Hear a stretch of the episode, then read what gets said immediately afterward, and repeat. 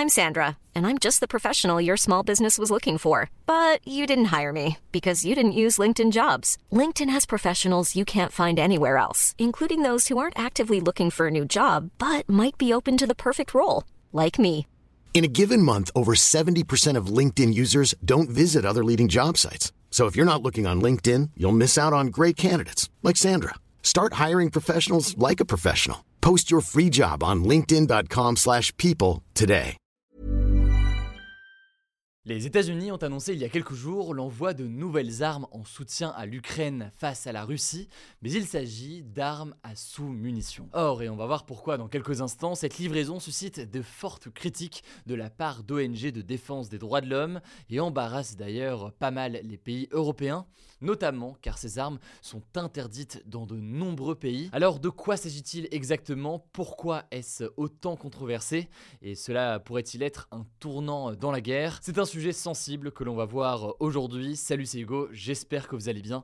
On est parti ensemble pour une nouvelle plongée dans l'actualité en une dizaine de minutes. Les armes à sous-munitions, ce sont donc des bombes qui ressemblent à des obus ou à des missiles assez classiques, mais dans lesquels sont cachées d'autres bombes plus petites. Ces mini-bombes, elles mesurent seulement quelques centimètres, elles sont parfois à peine plus grosses qu'une pile. Ce que ça donne donc, c'est un obus ou autre qui peut être tiré par des chars ou des canons le sol ou donc lors de frappes aériennes. Or, eh bien, ces armes à sous-munitions, comme elles s'appellent donc, vont se diviser ensuite en quelques dizaines ou quelques centaines de mini-bombes qui explosent une fois qu'elles touchent le sol. Résultat donc, ces armes font beaucoup plus de dégâts puisqu'elles couvrent un périmètre plus important que les missiles classiques. Elles peuvent parfois toucher euh, plus de 30 000 mètres carrés, soit l'équivalent euh, de 4 terrains de football. Mais alors, vous vous demandez peut-être pourquoi ces armes sont interdites dans plusieurs pays et pourquoi elles sont aussi controversées eh bien, la première raison, et c'est directement lié à ce que je disais à l'instant, c'est la question du périmètre des dégâts de ces bombes. En fait, ces mini-bombes cachées dans l'obus principal de ces armes à sous-munitions, elles tombent n'importe où et sans cible précise. Elles peuvent donc causer d'importants dégâts pour l'environnement, mais aussi évidemment pour des zones habitables aux alentours. Ça peut être donc des frappes qui tombent directement sur les habitants. Bref, une cible strictement militaire n'est pas évidente et les dommages à côté peuvent être très très importants. Deuxième raison qui font que ces armes sont aussi controversées, c'est qu'une partie de ces petites bombes n'explosent pas quand elles sont larguées, soit parce qu'elles sont trop légères et que le sol est trop mou, ça peut être le cas dans certaines terres agricoles, soit parce qu'elles sont tout simplement défectueuses. Et ça concernerait jusqu'à 40% de ces petites bombes placées donc dans les armes à sous-munitions selon l'ONG Handicap International. Le truc c'est que si ces mini-bombes n'explosent pas directement, elles peuvent en revanche exploser par la suite à la moindre manipulation ou alors si on marche dessus par exemple. Résultat, elles représentent un grand danger pour les civils et notamment donc pour les enfants par exemple qui peuvent les trouver sans savoir de quoi il s'agit. Et ce qui rend la chose particulièrement dangereuse, c'est qu'elles peuvent rester actives pendant des décennies sans se détériorer avec le temps. Autrement dit, c'est donc euh, des armes qui ont un impact sur le long terme sur toutes ces zones de conflit. Et pour tout vous dire, c'est pas la première fois que des armes à sous-munitions sont utilisées par les États-Unis. C'était le cas par exemple au Cambodge, en Asie donc, où des milliers de mini-bombes sont encore présentes sur les territoires. Selon le centre cambodgien anti-mine, l'armée américaine en a largué sur sur le pays 30 millions entre 1967 et 1973. Et depuis cette période, 20 000 civils ont été tués par euh, ces mini-bombes et des dizaines de milliers de personnes se sont euh, retrouvées mutilées. On voit donc un impact à long terme pour euh, les habitants. Le Cambodge a d'ailleurs mis en garde l'Ukraine sur le danger de ces armes à long terme, en rappelant donc son expérience très douloureuse. Ce caractère très controversé, c'est donc la raison pour laquelle, en 2008, une centaine de pays ont signé ce que l'on appelle la Convention d'Oslo. C'est une convention qui qualifie ces armes à sous-munitions d'armes sales et qui en interdit l'utilisation, la fabrication et le commerce ou encore le stockage. Il faut savoir que la majorité des pays européens ou encore des pays de l'OTAN, donc cette alliance militaire menée par les États-Unis, ont signé cette convention, mais ce n'est pas le cas des États-Unis en personne, ce n'est pas le cas non plus de la Russie, ce n'est pas le cas de l'Ukraine ou encore de la Chine. En tout, 59 pays ne l'ont pas signé et toujours selon l'ONG Handicap International, ces armes à sous-munitions ont continué à être utilisées à de nombreuses reprises dans des conflits récents, des conflits dont on a beaucoup parlé dans ce format des actus du jour. Ça peut être la guerre en Syrie, au Yémen, en Libye ou encore au Soudan. Alors comment réagit la Russie face à cela et plus largement d'ailleurs le reste du monde? Je le disais rapidement en intro, cette décision elle embarrasse pas mal de pays partenaires de l'Ukraine. En gros, aucun pays ne veut commencer à créer des tensions ou des oppositions euh, au sein de leur camp, mais pour autant on voit une forme d'embarrassement puisque on le sait donc un certain nombre de pays européens ont signé pour l'interdiction de ces armes à sous-munitions. Du côté euh, français, on est dans une forme d'ambiguïté puisque euh, la France a réagi en déclarant, je cite, Nous comprenons l'arbitrage auquel les États-Unis sont parvenus dans leur souhait d'aider l'Ukraine. C'est donc une déclaration mais qui reste mesurée qui vient donc du ministère français des Affaires étrangères. Alors de son côté, forcément, la Russie proteste contre cette décision. Elle considère, je cite, que c'est un aveu de faiblesse qui rendra Washington complice des morts qui pourraient donc être provoquées par cette arme. Pour autant, je le rappelle, la Russie ne fait pas partie donc des pays qui interdisent son utilisation et la Russie comme l'Ukraine sont d'ailleurs déjà accusés d'avoir utilisé ce type d'arme à plusieurs reprises depuis le début euh, du conflit. Il y a donc euh, une forme de double discours d'une certaine façon évidemment du côté russe qui elle-même peut être amenée à utiliser euh, ces armes. Alors maintenant une fois qu'on a dit tout ça, est-ce que la livraison de ces armes peut vraiment constituer un tournant dans cette guerre en Ukraine?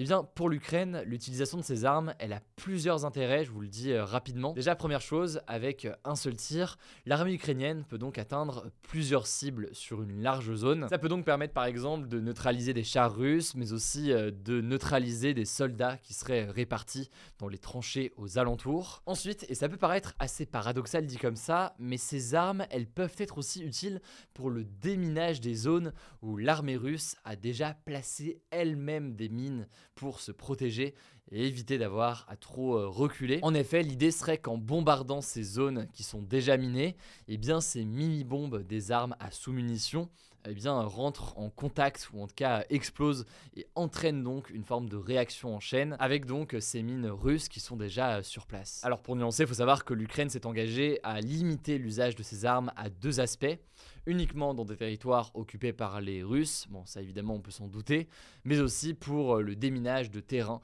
comme je viens de l'évoquer euh, à l'instant. Et les pays alliés ont d'ailleurs demandé qu'un compte-rendu soit fait pour enregistrer chaque tir. On verra après évidemment dans quelle mesure ce compte rendu est fait et les éléments euh, sont intéressants. Maintenant, ce dont il faut quand même être conscient, et c'est ce que souligne par exemple le spécialiste en relations internationales Patrick Martin-Genier, interrogé euh, par TV5 Monde, c'est le fait que cette livraison et utilisation euh, officielle d'armes peut engendrer une forme d'emballement, d'escalade donc du conflit. L'Ukraine et la Russie pourraient être amenées à utiliser de plus en plus ces armes et la Russie pourrait ensuite être tentée donc de passer à un niveau supérieur par exemple en utilisant euh, des armes nucléaires tactiques. Bref, vous l'avez compris, inquiétude sur un risque d'escalade, inquiétude aussi pour euh, les civils. Tout cela rend donc cette décision euh, américaine très controversée. Ça me semblait en tout cas important de comprendre tout ça aujourd'hui.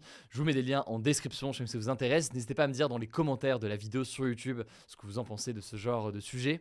Je vous laisse avec Blanche pour les actualités en bref et je reviens juste après. Merci Hugo et salut tout le monde. On commence avec une première actu. Trois jours après la disparition du petit Émile, deux ans et demi, qui a échappé à la vigilance de ses grands-parents alors qu'il jouait dans un jardin, l'enquête est entrée dans une nouvelle phase. Déjà, les enquêteurs ont commencé à éplucher ce mercredi la masse considérable de données récoltées lors du ratissage du hameau dans lequel il a disparu. Le but, c'est de connaître toutes les personnes qui se sont trouvées à proximité avant et pendant la période de la disparition d'Émile. En parallèle, de nouvelles zones vont être ratissées alors que tous les habitants de la commune vont être auditionnés. Mardi, c'est la mère du petit garçon qui a été auditionnée mais le procureur n'est pas revenu sur ses déclarations. Bref, pour l'instant, aucune piste n'est privilégiée. On vous tiendra bien sûr au courant. Deuxième actus, ce mardi, cinq départements de l'Est de la France avaient été placés en vigilance rouge, le niveau le plus extrême de l'échelle de Météo France. Finalement, le bilan est essentiellement matériel. Heureusement, aucun blessé n'a été signalé. Alors, de gros grêlons et de fortes rafales rafales ont provoqué quelques dégâts et des milliers de foyers sont toujours privés d'électricité. Ce mercredi, plus aucun département n'était en vigilance orange ou rouge aux orages, mais 12 départements étaient encore en jaune. Troisième actu rapidement, Emmanuel Macron ne s'exprimera pas à l'occasion du 14 juillet, donc la fête nationale, mais dans les prochains jours, a annoncé ce mercredi l'Elysée dans un communiqué. C'est assez marquant car ça laisse une sorte de flou concernant ce discours qui était assez attendu, étant donné qu'Emmanuel Macron avait donné rendez-vous au 14 juillet pour faire un bilan, je cite, de ses 100 jours d'apaisement, une façon de clore l'épisode de la réforme des retraites. On verra donc ce qu'il en est. Quatrième actu, la première ministre Elisabeth Borne a reçu ce mercredi à Matignon les représentants du patronat et des syndicats après la crise de la réforme des retraites. L'objectif de cette réunion, c'était de tenter de s'accorder sur un calendrier pour étudier des sujets en rapport avec l'emploi par exemple, alors qu'Emmanuel Macron souhaite bâtir, je cite, un nouveau cadre de vie. Alors plusieurs sujets ont été négociés en amont de cette réunion,